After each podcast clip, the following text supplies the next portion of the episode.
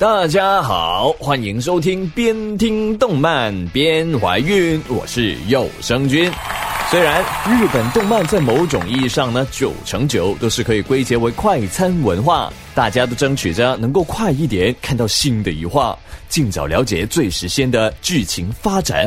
可是不知道为什么，我身边呢还是有一些谜一样的眼光仔。在某某作品默默无闻的时候，从来都不提起；等后面一下子火了，就冒出来声称自己是某某的一生推。从八百年前上辈子就开始热爱某系列，直至今日了。我和你们这些墙头草新粉可不一样，我是在某某作品刚公布的时候就注意的啦。那么，鉴于在那些后程爆红的动漫真正默默无闻的时候，从来没有听说过这些朋友来安利作品。我擅自认为，他们也许是自我魂穿回了几个月前，重新当了一次骨粉吧。那么之前有声君听说，二零一五年的动漫作品数量呢是日本历史上最多的。其实嘛，总时长没有怎么增加，只是每部作品都变短了。也就是说，现在动漫的节奏变得越来越快，看过就罢了的东西也越来越多。也是因为这样，事实上能给那些眼光仔发挥光彩的用武之地变得越来越少了。动漫作品呢，还没有来得及后程发力，就已经死在沙滩上，他们情何以堪呢？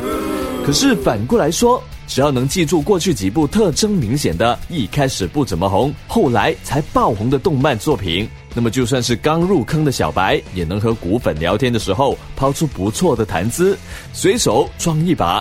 我那个时候就开始关注这部作品了，你呢？的惊天大饭呢？要做眼光仔，言必称高达，而且不能学现在小学生称之为敢达，尽管那才是官方的译名啊。别人问起为什么不说敢达，一定要忧郁的看向窗外说：太久了，改不了口。别人问起最喜欢的高达，一定一定不能说是 C。就算阿斯兰是你老公，也不能说信。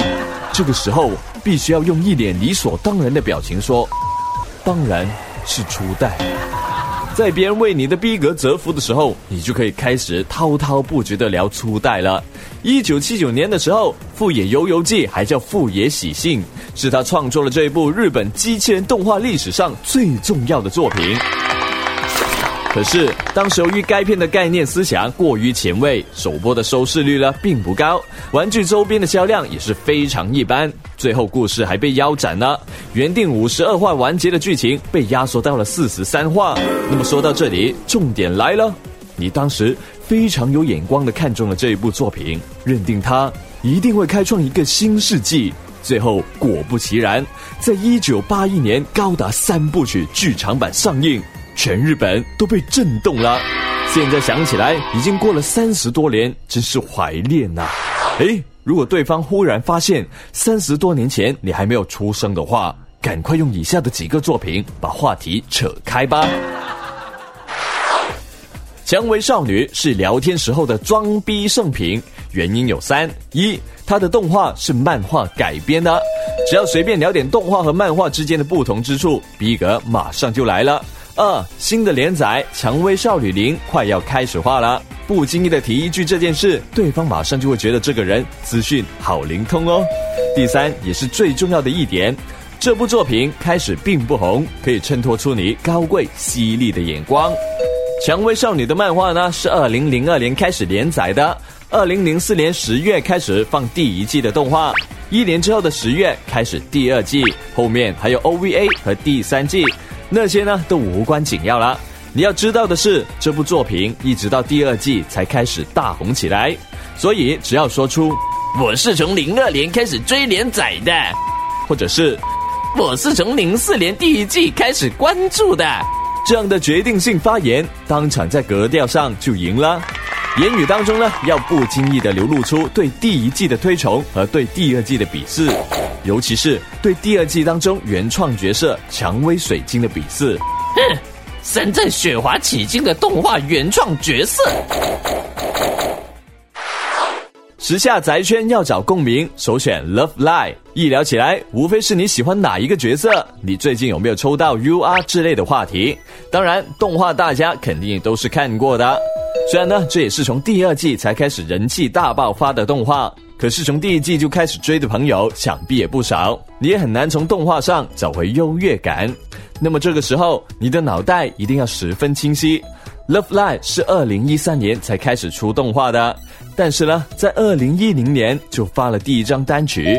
别看小姐姐们现在一张单曲专辑都是五万张起跳，那时候 Muse 一单首发销量在日本可只有四百多张的惨淡哦，也就是连日宅间都非常没有人气。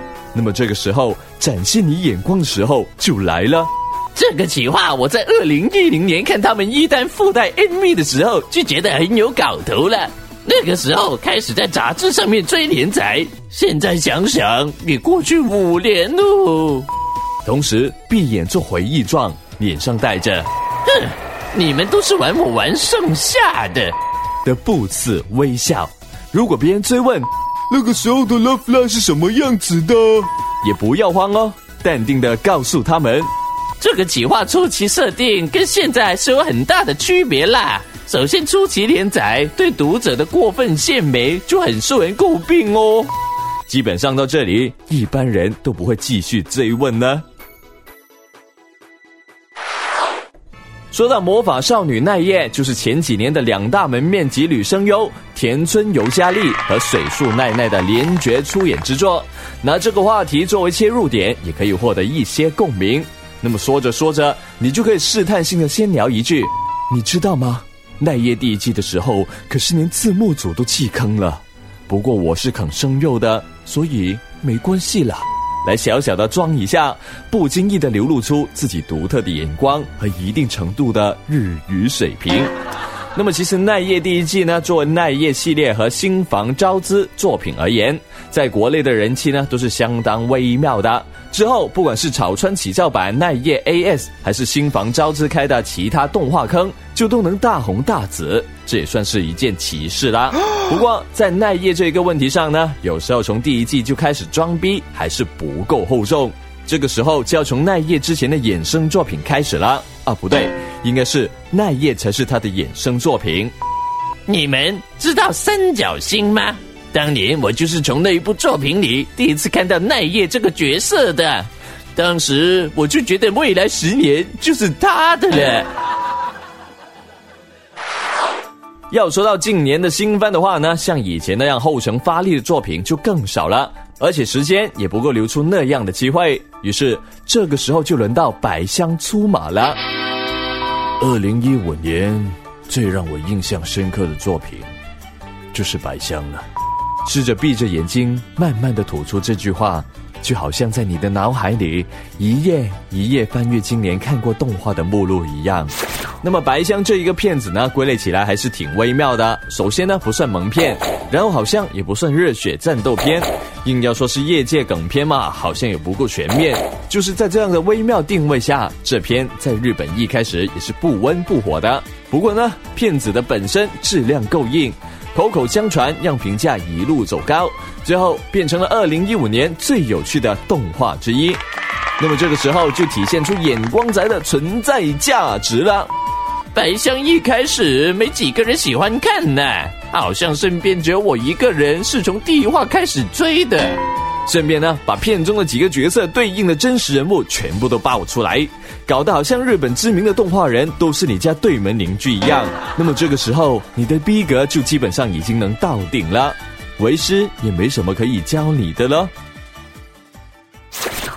那么当然呢，如果你有志于做一名动漫主播，希望可以在电台里发出你的声音，那么就可以把你做的节目小样发给我，或者直接私聊我，报名成为电台的粉丝主播，这样你就有可能成为我们电台的第一名粉丝主播了。